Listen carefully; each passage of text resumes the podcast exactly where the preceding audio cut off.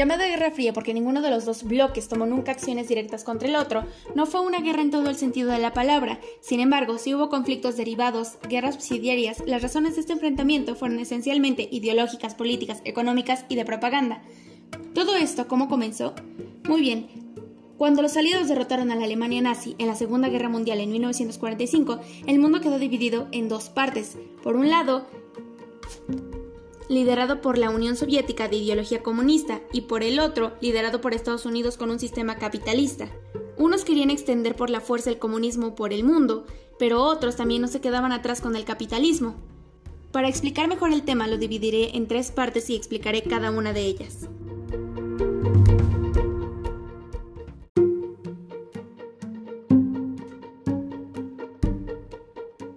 En el año de 1953, Stalin muere y con eso da inicio a la segunda etapa de esta Guerra Fría.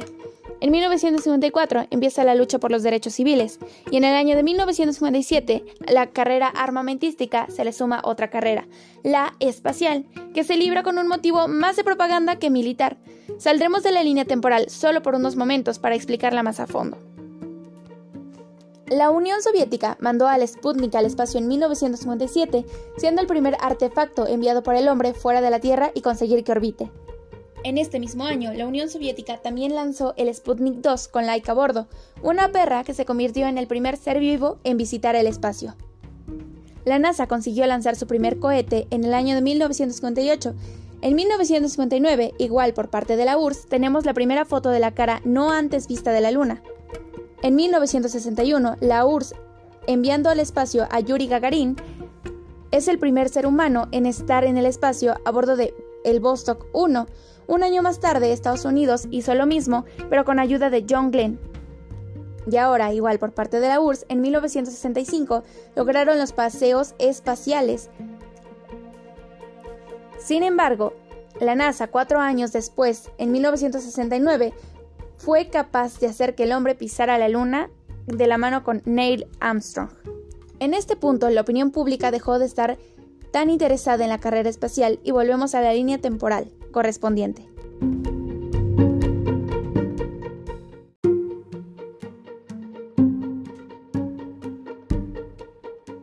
En 1959, la revolución cubana triunfa de la mano del Che Guevara y de Fidel Castro, con Fidel Castro que asume el mandato del país. En el año de 1961, desde la Alemania del Este se construyó un muro que partiría a Berlín en dos. En 1962 ocurrió la llamada crisis de los misiles, cuando el presidente Kennedy castigó con un bloqueo a Cuba por el asunto de los barcos soviéticos cargados con misiles y dirigidos contra Estados Unidos. En el año de 1954, la Guerra Fría sucedía en Vietnam. Allí, el Estado Vietnam del Norte, de corte comunista, se enfrentaba del Estado de Vietnam del Sur, aliado de Estados Unidos. El coraje y la determinación de los comunistas, unido a la ayuda militar de China y de la Unión Soviética, provocó que Estados Unidos tuviera que intervenir directamente en este conflicto, poniendo muertos e infinitas toneladas de bombas encima de la mesa.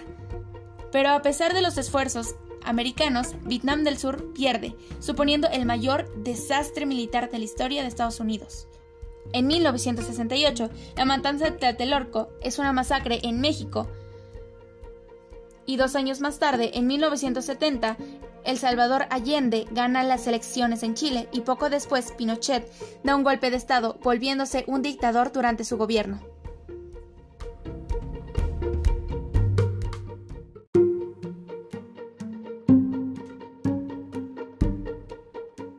Inicio de la tercera etapa empieza en los años de 1981, cuando Reagan ganó las elecciones con la promesa de incrementar el gasto militar y enfrentarse a los soviéticos.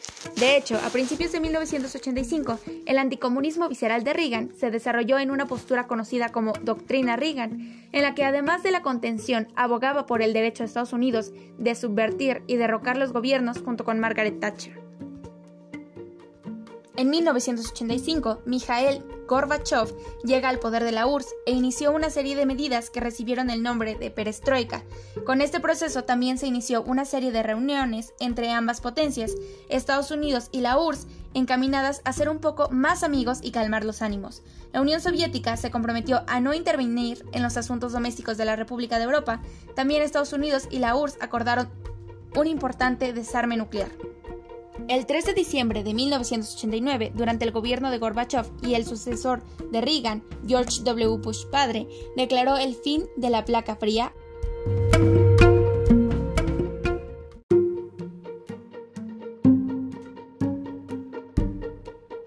Igualmente, en 1989, cae el muro de Berlín y supone la definitiva apertura de fronteras entre ambos bloques.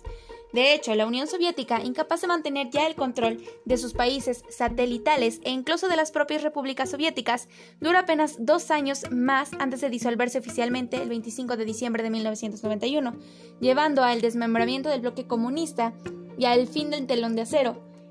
Con ello también la Guerra Fría. Tras la caída de la tensión entre los países del antiguo comunismo y los capitalistas, el ambiente es más pacífico. De hecho, actualmente la mayoría de estos, de estos estados del antiguo bloque comunista se han convertido y tomado las ideologías del mundo capitalista.